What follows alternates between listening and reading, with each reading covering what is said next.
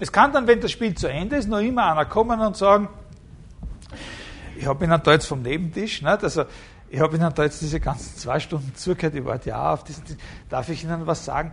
Das ist ein Spiel, das ist in einer gewissen Weise frivol, ne? weil wirklich sein kann ja eine Farbe nicht, oder? Sondern eine Farbe kann ja nur sein unter der Voraussetzung, dass etwas anderes dem sie zu und so weiter und so weiter. Ne? So eine Art später Aristoteles. Also daher könnte man das sagen. Wir könnten sagen, die zweite Liste ist die Liste für die Spieler, die erste Liste ist die Liste für die Philosophen. Jetzt gibt es da, ha, hoffentlich erwische ich da jetzt diese Stelle. Genau, das, da habe ich jetzt, aha, da habe ich jetzt einen Fehler gemacht. Da erwische ich jetzt die Stelle nicht. Ah. Also eine Sekunde, ja, ein kleiner, ein kleiner Augenblick. Äh, und da habe ich mir das nicht angezeichnet. Und da habe ich ein anderes Buch und da ist er, äh, und in diesem anderen Buch. Also gut. Äh, wenig später gibt es bei Aristoteles, die kann ich halt jetzt leider nicht vorlesen, noch einmal eine Stelle, so quasi noch in demselben Gedankengang drinnen, wo er nochmal einen anderen Unterschied macht, wo er wieder einen neuen Unterschied macht in Bezug auf die Aussageweise. Also, äh, vielleicht sollte man das direkt einmal klassifizieren, diese äh, Differenzierungen von Aussageweisen, die neben den Kategorien bei Aristoteles noch eine Rolle spielen. Aber jetzt, äh, jetzt haben wir mal das gehabt, ne? dieses Schema. Das ist eine, eine Unterscheidung äh, sozusagen von zwei verschiedenen Arten von Aussageweisen, ne? wie etwas über etwas, von etwas anderem gesagt werden kann, als darüber gesagt oder als darin gesagt. Und der gibt diese vier Kombinationen. Und dann gibt es auf einmal jetzt nochmal eine Unterscheidung, von der man glaubt, die ist jetzt womöglich noch grundlegender, nämlich die Unterscheidung zwischen etwas von sich selbst aussagen und etwas über was anderes aussagen. Von dieser Unterscheidung etwas von sich selbst aussagen äh, ist offen und etwas über was anderes oder von etwas anderem aussagen, die, ist, die schaut so aus, als wäre die noch einmal, noch einmal allgemeiner, weil das da hier, diese ganze diese, dieses ganze Schema ja nur das etwas von was anderem sagen betrifft. Und da gibt es noch eine zweite Variante, Periautu, über es, äh, über es selbst aussagen, etwas über sich selbst aussagen. Wie ist das, dass etwas von sich selbst ausgesagt wird? Ne? Was ist das, dass ein Ding von sich selbst ausgesagt wird, beziehungsweise seine Gattung von ihm ausgesagt wird? Also da habe ich eine Stelle gefunden, wo er, wo er das nicht, äh, nicht systematisch, äh, nicht, das ist nicht ganz die richtige Stelle, aber da kommt wenigstens der Ausdruck vor, wie ich da vorher gesucht habe. Äh, also jedes derartige, und da meint er jetzt die Kategorien, mag es von sich selbst ausgesagt werden oder die Gattung von ihm. Also eine, jedes derartige von sich selbst ausgesagt, jede dieser Kategorien von sich selbst ausgesagt oder die Gattung von ihm weist hin auf das, was es ist. Und dieses von sich selbst ausgesagt, ne, das ist eben genau, äh, wenn das Spiel dann zu Ende ist, dieses Scharadenspiel, und er war das Gelb auf dem Kleid der Madame sowieso, ja, und, das, und, und, und, und sagt, und, und die fragende Person sagt, ha, ich glaube was, was du bist, du warst das Gelb auf dem, sagt er, ja genau, jetzt hast du das erraten, ich bin das Gelb, dann sagt das sich von sich selbst aus. Ne? Dann, dann gibt die Sache zu, was sie ist. Und dieses Zugeben, was sie ist, kann im Sinne dieser Liste oder dieses Spiels durchaus etwas sein, was im Sinne des ursprünglichen aristotelischen Ansatzes eben nicht ein primäres, sondern ein abgeleitetes Sein hat. Aber man kann das auch sein. Zumindest in einem Spiel kann man das auch sein. Und dem Aristoteles, der über dieses Spiel nichts schreibt, ist es auch so erschienen, das habe ich dann ja von Anfang an erklärt, dass es eben bei ihm zwar nicht das Choriston, aber doch sowas wie ein Sein des Abgeleiteten oder des Allgemeinen als Existenz und nicht nur als Bedeutung haben, äh, auch gibt. Aber was heißt es? Was ist dann der wirkliche Unterschied, der mit dem etwas von etwas anderem äh, ausgesagt werden, äh, auszusagen gemeint ist? Und jetzt können Sie noch einmal an dieses Spiel denken. Weil nämlich, jetzt kommt eine zweite wesentliche Angelegenheit, wenn man das macht.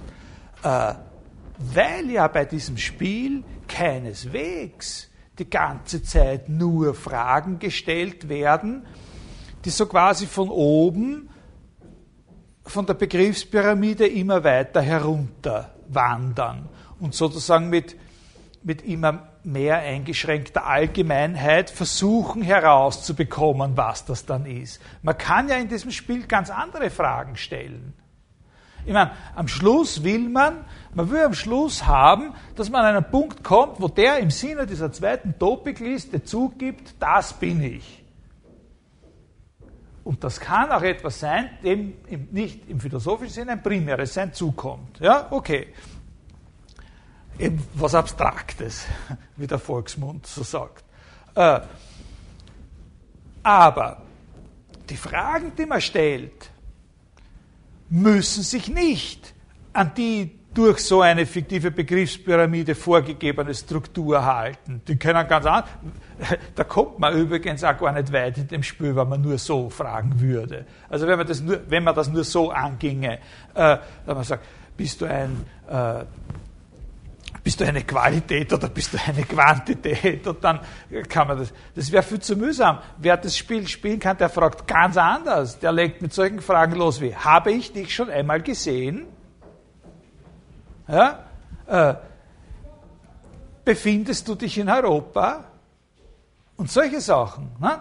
Also mit ganz, wie viele Buchstaben hat das Wort? Ne? Man sagt solche Sachen. Man fragt solche Sachen, die sozusagen da kommt man viel schneller drauf. Ne? Kenne ich dich? Habe ich dich schon mal gesehen? Kennen wir jemanden, der dich kennt? Äh, und so weiter. Ja?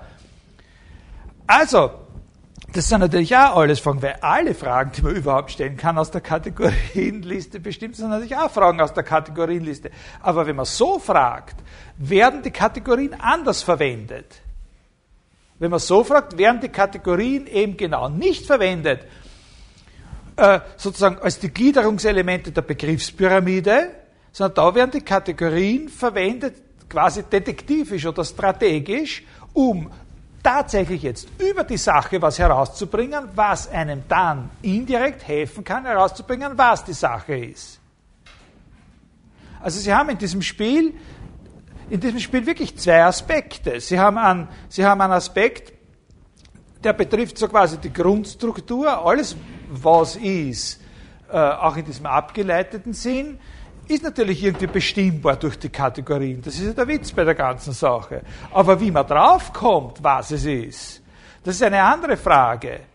Da steht uns viel mehr zur Verfügung. Da steht uns der ganze Reichtum von sozusagen konkreten Fragestellungen und konkreten Antworten zur Verfügung, die aber auch wieder über die Kategorien vermittelt sind. Wie groß bist du? ist eine Frage, die eine ganz andere, die gar nichts sozusagen organisch damit zu tun hat, dass sich vielleicht am Schluss herausstellen könnte, dass das, was der Spielpartner ist, eine Größe ist, ein Person. Sondern die Frage, wie groß bist du, kann natürlich auch in Bezug auf, ein, äh, auf einen Ort interessant sein. Ein kleines Fleckerl, ein großer Platz, das Universum oder, oder so. Ja? Verstehen Sie den Unterschied? Also die Kategorien können sozusagen gebraucht werden als in, in dieser Liste als eine, eine Klassifikation von dem, was, wovon sich schlussendlich herausstellen kann, dass man es ist oder war. Das Wort war ist hier nicht schlecht im Hinblick auf etwas, was dann später kommen wird, nächste Stunde. Was man war. Ja? Was man war, seit man gesagt hat, ich bin jetzt wer.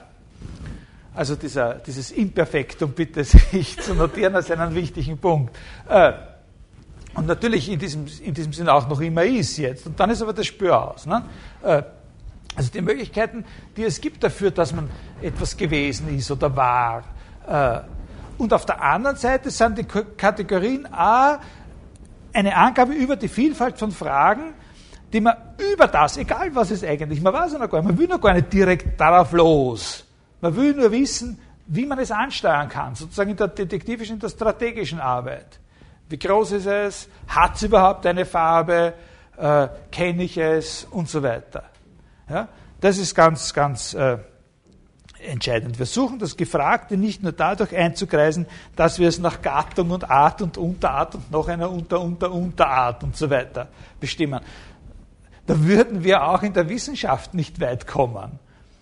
Also Aristoteles hat nie geglaubt, dass wir sozusagen in der Wissenschaft dadurch weiterkommen, dass wir solche, äh, äh, solche Überlegungen anstellen, ob jetzt letztlich weiß ich, dieses oder jenes unter die Kategorie äh, Poson oder unter die Kategorie der Relation fällt oder dergleichen, sondern wir kommen weiter dadurch, dass wir nach irgendwelchen Eigenschaften oder Umständen fragen, durch die es uns bekannt sein oder bekannt werden könnte. Ist es größer als eine Zigarettenschachtel? Habe ich es schon gesehen? Da kriegt man eine Menge heraus und dann kann es eben sein, dass man durch irgendwelche Akzidenzien oder vielleicht, dass man dann noch einmal einen Schwenk in der Strategie macht, erfährt, äh, äh, was es ist. Äh, also, ich würde sagen, das ist der Schlüssel zum Verständnis der Liste äh, 1 an der Topic, in, in, in, der Topic. Die Liste 1 in der Topic ist die Liste der Kategorien, sofern sie als Fragestellungen über ein Ding verstanden werden, dessen was noch nicht unbedingt in Frage stehen muss. Das Was hat eine Sonderstellung, genauso wie in der, in der, in, in, in der Kategorienschrift.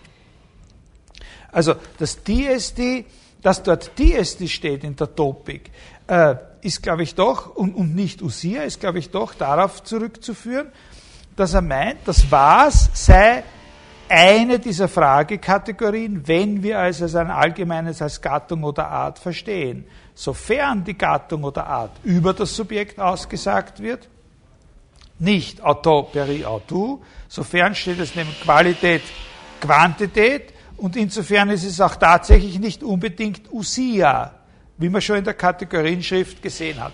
Also, was ich Ihnen jetzt zusammenfassend sagen will, ist, dass ja in einer bestimmten Weise äh, in äh, in beiden Listen in der Topik schon mit beiden Listen in der Topik schon eine Veränderung eingetreten ist gegenüber den Problemen, die Aristoteles da in den Vordergrund rückt. Es schaut so aus, als, und es schaut nicht so aus, es ist auch so. Er fragt sich dort nicht nach diesem in der Kategorienschrift so wichtigen Unterschied zwischen dem primären Sein und dem äh, und dem Sein der zweiten Usia. Es schaut so aus, als würde er in der Topikschrift äh, sich nur mit der zweiten Usia in einer gewissen Weise beschäftigen. Als würde er sich nur mit der zweiten Usia beschäftigen und sagen, naja, also wenn man so fragt nach den Sachen, dann kann man nach dem fragen, was die Sachen selber sind. Und da macht er jetzt aber gar nicht mehr, so einen Unterschied. Das kommt nicht vor, dass er da einen Unterschied macht zwischen dem, was ihre Gattung ist, oder welches Individuum das ist. Da kann man fragen, was die Sachen selber sind. Und dann gibt es noch die anderen nahen, äh, das ist eben diese erste Liste, die sagen, wie groß die Sache ist und so weiter. Das ist ein Unterschied. Aber natürlich ist der Unterschied, der ist nicht so wahnsinnig viel größer zwischen dem, was die Sache ist und dem, äh, wie groß die Sache ist, als der zwischen dem, wie groß die Sache ist und, äh, und wo die Sache ist. Ja, ich meine, und dann hat er noch diese zweite Liste, in der überhaupt alle, die noch weitergeht, ein Stückchen, in der überhaupt alle Fragen äh, untergeordnet werden, einer Was ist das Frage und sogar die Frage nach der Usia als eine von zehn möglichen Antworten auf die Was bist du da jetzt die ganze Zeit gewesen Frage aufgefasst werden kann. Nämlich äh, der Kater Murli. Nicht, wenn ich der Kater Murli war, dann war ich eine Usia. Aber ich muss nicht so was gewesen sein wie der Kater Murle, den wir alle kennen, sondern ich kann auch gewesen sein ein bisher noch nie gesehenes Rot. Oder sowas. Das kann man sein. Also ich habe eine Bekannte, äh, das war eine Studienkollegin von mir, die, äh, die Claudia Tomé. Kennt jemand? Die Claudia Tomé unterrichtet bei uns immer wieder Logik und so. Die hat das können, die, hat solches, die war immer sowas. Und die war sehr streng, wenn man nicht draufgekommen ist. Also da hat man dann auch in Philosophie ein bisschen, als, als Philosoph oder Philosophin ein bisschen von ihrem, von ihrem Respekt verloren, wenn man auf sowas nicht draufgekommen ist, wie ein bisher noch nicht gesehenes Rot oder irgendwelche, irgendwelche solche Sachen. Das kann man auch gewesen sein. Das kann man auch gewesen sein. Ja, ist, ist Ihnen das verständlich? Und, und, und, und hier ist das, was er mit dieser Usir-Problematik sagt, sozusagen in den Hintergrund und ich glaube, dass das das Motiv ist, warum er einen anderen Ausdruck verwendet. Man kann die Kategorien zum Fragen verwenden und man kann fragen, was ist es? Aber man muss aber die Sache nicht fragen, was ist sie, sondern man kann, man kann fragen, äh, sie erinnert sich an, oder manche von Ihnen erinnern sich so an eine Idee von mir, die, äh, also das ist nicht von mir, aber die sozusagen immer ins Zentrum rücke, weil irgendwas über den Descartes sagt. Dem Descartes seine, seine ganze äh, frühe Wissenschaftsphilosophie beruht darauf, dass man, wenn man über eine Sache was wissen will und man beginnt damit zu fragen, was sie ist, dann wird man nie auf was draufkommen. Sondern man muss immer zuerst nach den Relationen und nach ihren Beziehungen zu anderen Sachen und so weiter und so weiter äh, fragen. Das sind die anderen Möglichkeiten eben in dieser äh, TSD-Liste. Äh, also, in Wirklichkeit sind, ist nicht eine von den beiden Listen philosophischer wie die andere, sondern in Wirklichkeit äh, kann uns die Unterscheidung dieser, dieser Listen, also der Kategorien, äh, äh Schriftsliste zuerst von den beiden anderen und dann auch noch die Unterscheidung der beiden anderen voneinander helfen, das Problem ein bisschen äh, genauer zu sehen und vor allem zu sehen, wie es sich bei Aristoteles verschiebt. Das an dieser, an dieser Topikstelle. Die Frage, was die Usia eigentlich ist, die Frage des Unterschieds oder die Frage des Verhältnisses von Individuum und der ersten gattungsmäßigen Allgemeinheit, die wir über dieses Individuum aussagen können, eigentlich keine Rolle äh, mehr spielt oder nicht mehr dieselbe Rolle spielt. Äh, er hat in der Topik gar keinen Versuch mehr gemacht, die Usia so wirklich als erste Substanz zu interpretieren. Was man daran erkennen kann, dass, sie, dass das Wort Usia nur mehr in einer Liste vorkommt, wo es genau neben allen anderen Kategorien gleichberechtigt steht, als Antwort auf die Frage, was bist du die ganze Zeit gewesen? Wo du mich dauernd so in die Irre geführt hast mit deinen Ja-Nein-Antworten, könnte man hinzufügen. Man könnte sagen, man könnte das so, man könnte das natürlich so interpretieren, dass man sagt, na klar, die Topik ist eben die Topik. Das ist ein anderes Business, die Topik. Die Topik ist nicht die Metaphysik. Äh, aber auch das hat eine gewisse Aussagekraft. Das hat eben die Aussage gehabt, weil immerhin ist es ja so, dass er in der Topik die Kategorienproblematik wieder aufnimmt.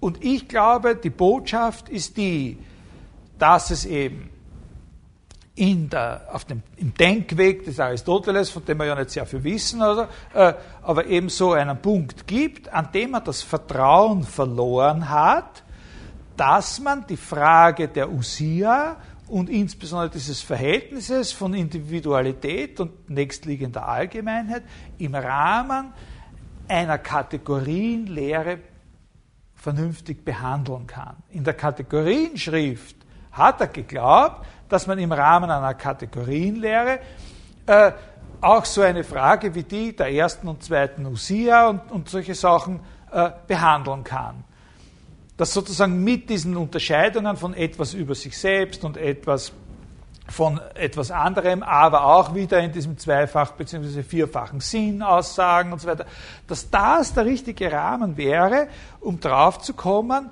äh, was Sein als Existenz im ausgezeichneten paradigmatischen Sinn eigentlich bedeutet. Da hat er das gehabt. Und die Topikstelle zeigt vieles andere auch noch, aber vor allem eines, dass er nicht mehr darauf vertraut, dass man das in dieser Art von Fragestellung behandeln kann, sondern dafür muss eine neue Art von Fragestellung oder eine neue Art von Zugang gefunden werden. Das Problem ist nicht verschwunden. Ähm, Darum gibt es ja auch die Metaphysik oder vor allem dieses siebte Buch der Metaphysik. Das heißt aber, wenn wir das zurückübersetzen in die Sprache äh, der Überlegungen, mit denen wir begonnen haben in dieser, in dieser Vorlesung, oder vorhin in, diesem, in einem ersten Teil, der Aristoteles hat eben ganz zum Unterschied von all den Autoren, über die wir bisher gesprochen haben, an einem bestimmten Punkt das Vertrauen verloren, dass die Sache der Ontologie in einem sprachlogischen Rahmen wirklich erledigt werden könnte. Ne? Das ist die Botschaft eigentlich, glaube ich. Also, dass die Usia da in diese komische Nebenrolle rückt, so quasi, an, an, an der Topikstelle, ist das Zeichen dafür, dass in dem Rahmen, die Topik ist schon eine sprachlogische Abhandlung weitgehend, äh, dass im Rahmen einer sprachlogischen Überlegung diese Art von Problem behandelt werden könnte. Und da an dem Punkt entsteht eigentlich erst das, was man Ontologie nennt. In dem Moment, wo sich diese, wo sich diese Art von Frage aus, dem, aus diesem sprachlogischen Rahmen der Kategorienüberlegung und der Überlegung über verschiedene Aussageweisen herauslöst, da entsteht, sagen wir jetzt so, quasi historisch Ontologie im eigentlichen Sinn. Und das heißt, wenn wir jetzt zurückdenken, wie wir diese Vorlesung begonnen haben, natürlich, Aha, da muss aber dazwischen noch mehrfach einiges passiert sein, dass uns heute die ontologische Fragestellung ja erst recht wieder nur in so einem sprachlogischen Rahmen zunächst einmal begegnet. Egal, ob man sich jetzt an, äh, an, äh, an Russell orientiert oder Quine oder Straußen, das verbindet die alle miteinander. Das, äh,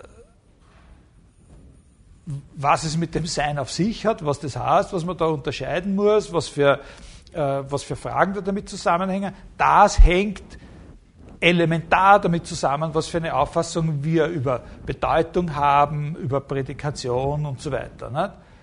Was, was ein Satz ist und dergleichen Sachen. Und bei Aristoteles haben wir gesehen, dass es bei ihm auch so anfängt, aber ein entscheidender Punkt ist, dass die Ontologie sozusagen als was Eigenes einen Stand gewinnt, eben dieser Unterschied. Das ist die erste äh, sozusagen wichtige wichtige Botschaft, die hat so ein bisschen einen, einen genetischen äh, Charakter über den Aristoteles, die ich Ihnen äh, mitteilen wollte. Jetzt glaube ich, werde ich da ein bisschen was, äh, äh, vielleicht werde ich da ein bisschen was überspringen. Ich habe da jetzt die Sache sozusagen noch einmal, noch einmal versucht zusammenzufassen. Äh, ein bisschen unabhängiger von der, von der Sprache des Aristoteles und diese drei Listen noch einmal in Beziehung äh, äh, zueinander zu setzen. Aber ich glaube, das, das reicht jetzt einmal so. Und wenn Sie es nicht verstanden haben, dann, wie gesagt, dann fragen Sie mich nächste, äh, nächste Stunde. Äh, in der Metaphysik geht Aristoteles die Fragen, die wir in der Kategorienschrift da behandelt haben, noch einmal an. Aber eben wirklich auch, was die einzelnen, äh, wie soll ich sagen, Spielzüge betrifft, wirklich in einem anderen Rahmen und immer wieder von anderen Perspektiven, als die wir da gehabt haben. Und zwar fängt er noch einmal an, und da kann man schon genau sehen, wie das jetzt abweicht von dem, was wir im ersten Teil der heutigen Stunde besprochen haben. Er fängt noch einmal an bei dem Begriff des Hypokaimenon. Äh, also wir haben ja da in dieser Tabelle, in dieser Tabelle ja, wird ja der Begriff des Hypokaimenon eigentlich gar nicht weiter analysiert oder problematisiert. Das ist einfach dasjenige, wovon etwas ausgesagt wird. Eben das zugrunde liegende im Sinne des grammatischen oder von mir aus auch logischen oder logisch-grammatischen Subjekts oder sowas. Und das ist ja für seine Überlegungen über die erste, über den Unterschied von erster und zweiter Usia das, das wirklich Relevante. Darum habe ich das ja der, am Anfang der heutigen Stunde so genau versucht darzustellen. Und an dem Punkt bei diesem Begriff des das ist das, was in der Topik, das ist genau die Überlegung, die in der Topik-Schrift nicht mehr da ist. Ne? Die dort fehlt, weil dort nur mehr die sprachlogische Seite interessant ist oder nur mehr Scharadenspiele so quasi interessant sind, wenn man das missgünstig interpretieren äh, wollte. Und diese Problematik, die da liegen geblieben ist, die wird in der Metaphysik noch einmal aufgenommen und die kann gar nicht anders aufgenommen werden. Und da haben wir gesagt, was ist eigentlich mit diesem Hypokaimenon? Was ist das eigentlich? Was haben wir da im Sinn? In der Kategorienschrift gab es dafür ein sprachlogisches Kriterium. In der Metaphysik fragt er sich, egal welches Kriterium wir hatten, um es zu finden, was ist es? Was ist das zugrunde liegende?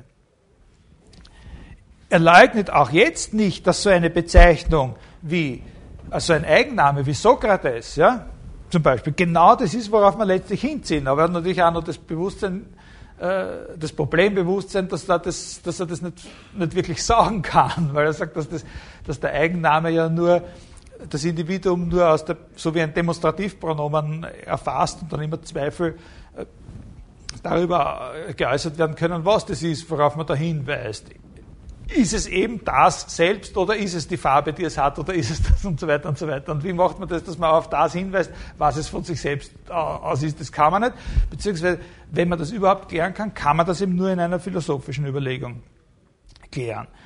Was macht sowas wie den Sokrates zu dem paradigmatischen zugrunde liegen, liegenden? Nicht seine Stupsnase sicher. Ne?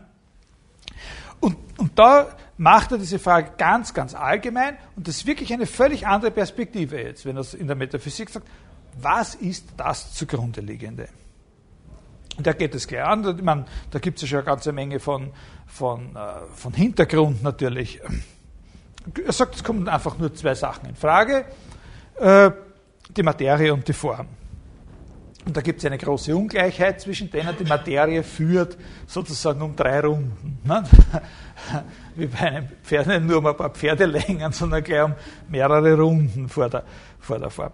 Der Gedanke, der hier jetzt beginnt, wo er sich da in der Metaphysik fragt, was, was ist das zugrunde liegende und dann sagt, zunächst haben wir da zwei Kandidaten, Form und Materie, ist ein sehr komplizierter Gedanke. Das ist jetzt noch einmal im Verständnis ein bisschen umwegiger und schwieriger was wir, als das, was wir da bis jetzt heute besprochen haben.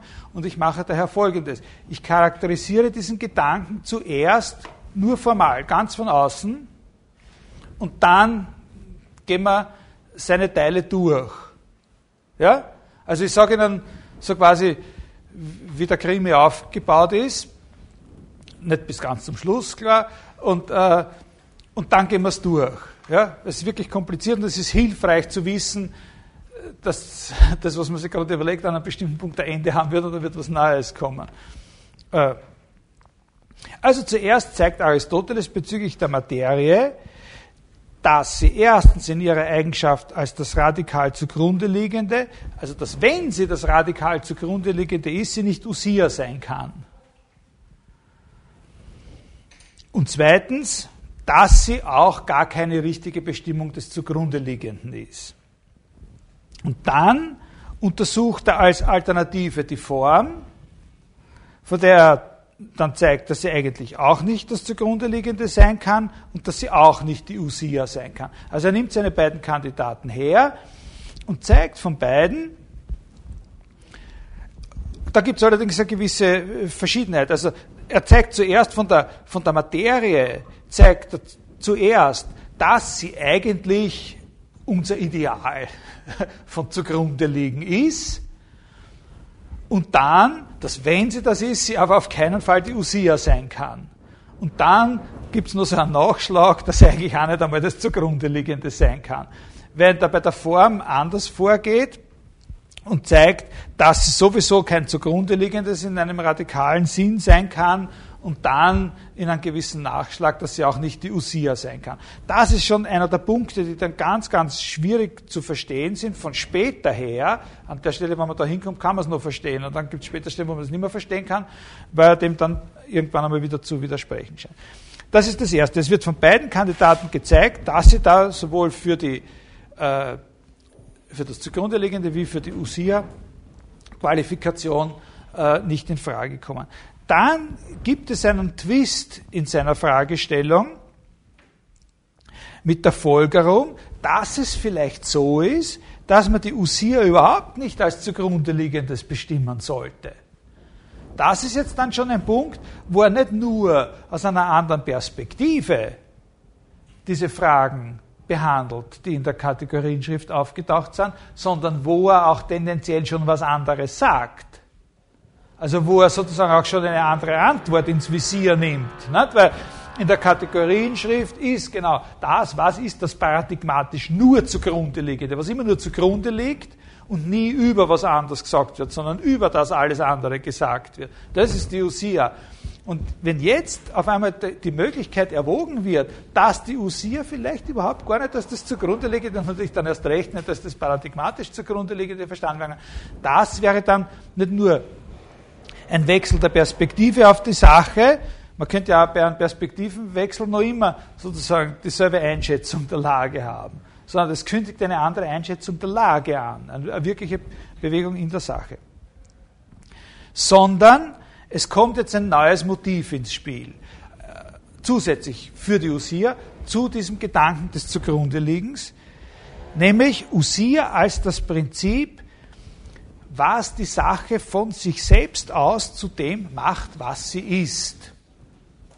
Das an der Sache selbst, was sie zu dem macht, was sie ist.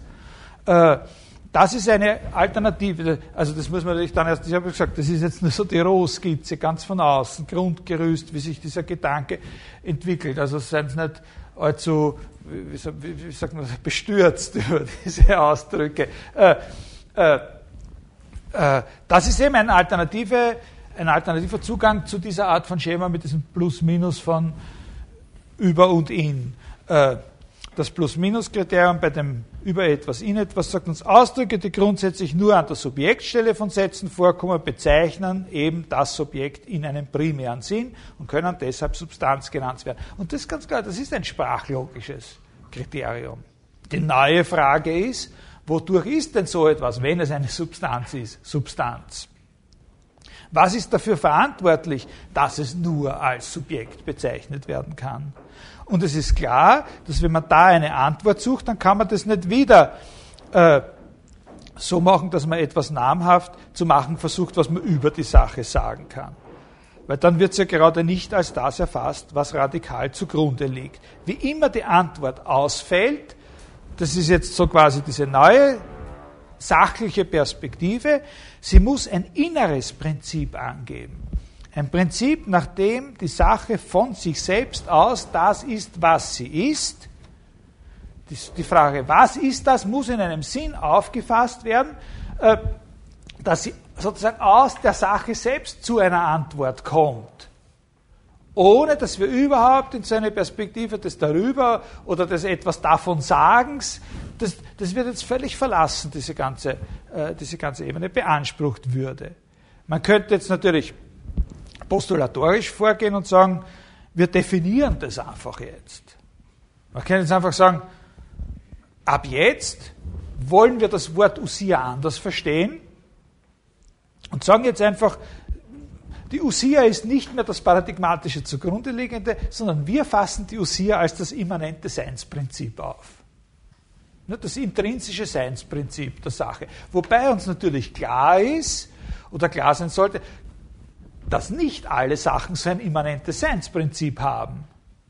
Das ist schon was, was man, weil wir haben, wir haben noch immer nicht ausgeschaltet diese Unterscheidung, die in der Kategorienschrift schon da ist, von primärem und abgeleitetem Sein. Nicht alle Sachen müssen, nicht alle Sachen, von denen wir sagen, in einem gewissen Sinn existiert das schon, müssen auch ein immanentes Seinsprinzip haben. Müssen auch Usia sein. Also das heißt, äh, äh, die ganze Überlegung sagt natürlich nicht, dass sprachlogische Überlegungen sinnlos wären. Nur sprachlogische Überlegungen können ein ganz gewisses Problem nicht lösen. Und das ist eben dieses Problem der ersten Usia. Und und darum äh, diese Trendwende, dass man jetzt einen zusätzlichen, einen zusätzlichen Blick hat äh, auf die Usia-Frage mit dieser Idee, was die Sache von sich aus zu dem macht, was sie ist. ganz unbeschadet dessen. Und eine Sache, die so etwas nicht hat, ist eben dann keine Usia. Ja? Und solche Sachen gibt es auch. Also zum Beispiel das Leukon oder so. Ja? Äh, das ist wirklich eine zweite Denklinie, nicht identisch mit der über das äh, zugrunde äh, liegenden. Aber es müsste natürlich, ich bin jetzt, ich komme jetzt zum Ende dieses formalen Überblicks, aber es wäre natürlich toll, wenn sich diese beiden Denklinien verbinden ließen. Also wenn sich die Gedanken, die auf der Linie Hypokaimenon entwickelt worden sind, äh, auch auf dieser, auf dieser äh, mit den Gedanken verbinden ließen, die auf dieser Linie so eines immanenten Seinsprinzips äh, entwickelt werden.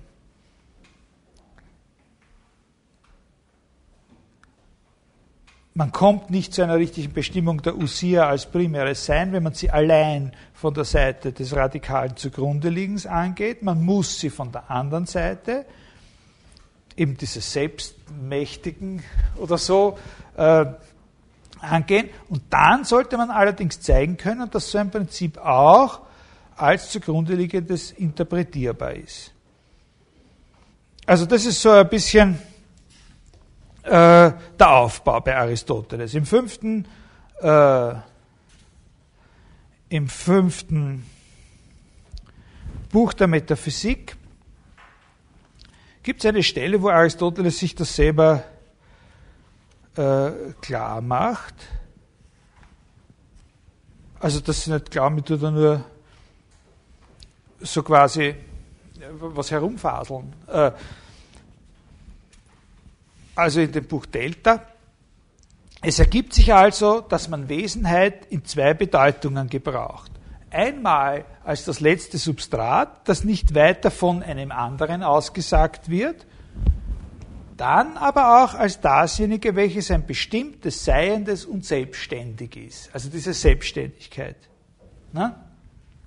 Also das sind diese zwei Richtungen, die, da macht er sich selber klar, dass da sozusagen diese zwei Richtungen gibt und ich habe Ihnen versucht, das noch zu dramatisieren, diesen Unterschied, als den Unterschied zwischen einer in einem sprachlogischen Rahmen festgehaltenen ontologischen Fragestellung und einer emanzipierten, aus diesem Rahmen emanzipierten Fragestellung und wie bei Aristoteles diese Emanzipation zusammenhängt mit dem Gedanken dieser Selbstständigkeit, das, was es von sich selbst aus ist und sein kann.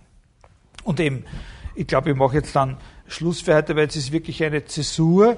Äh, jetzt, beginnt, jetzt würde dann beginnen eben im, äh, im dritten Kapitel des Buches Zeta der Metaphysik äh, ein bisschen den ersten Teil dieses Gedankens über das zugrunde liegende. Ne? Das war der, was ist das zugrunde liegende eigentlich? Aber jetzt nicht nur ein sprachlogisches Kriterium, sondern was ist das zugrunde liegende? Äh, nicht wie erkennt man, was es ist oder was gibt uns, äh, was kann uns, wenn wir unsere Sprache richtig verstehen, als das einzig Sinnvolle erscheinen? Das ist ein Kriterium. Aber was ist das, was uns da als sinnvoll erschienen ist? Das ist eine metaphysische Frage, eine eigentlich ontologische Frage. Da fangen wir jetzt an, da habe ich jetzt diesen, äh, das, diese Skizze des Aufbaus abgeschlossen und, und, und jetzt fängt dann halt sozusagen die ein bisschen genauere Darstellung an.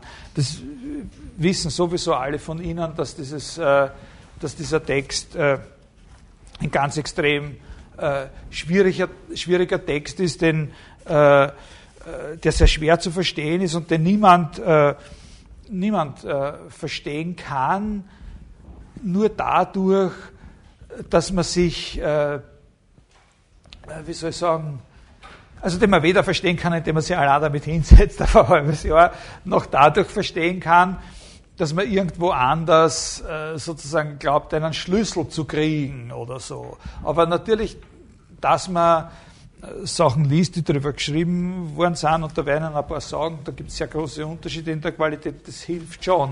Also wir tun das, auch, dieser ein bisschen ausführlichere Teil äh, über, über diese Frage ist natürlich noch immer skizzenhaft und hat mehr anregenden Charakter als doktrinalen, wie Kant äh, gesagt hätte. Also das machen wir dann nächste Stunde und möglicherweise können wir da nächste Stunde dann auch unsere Beschäftigung mit diesen Sachen von dem Aristoteles da zu einem Abschluss bringen und uns dann wirklich im Jänner noch einmal mit dem dritten äh, großen Thema der Vorlesung beschäftigen, äh, wo ich gesagt habe, das ist ein in einer gewissen Weise wesentlich spezielleres, also mit den Fragen der, der sogenannten Ontotheologie in der neuzeitlichen Metaphysik und zwar aufgehängt an dem äh, Gottesbeweis des heiligen Anselm im Proslogion und wie der dann bei Descartes wieder, äh, wieder entdeckt wurde. Also danke für heute. Nächste Woche sehen wir uns nochmal.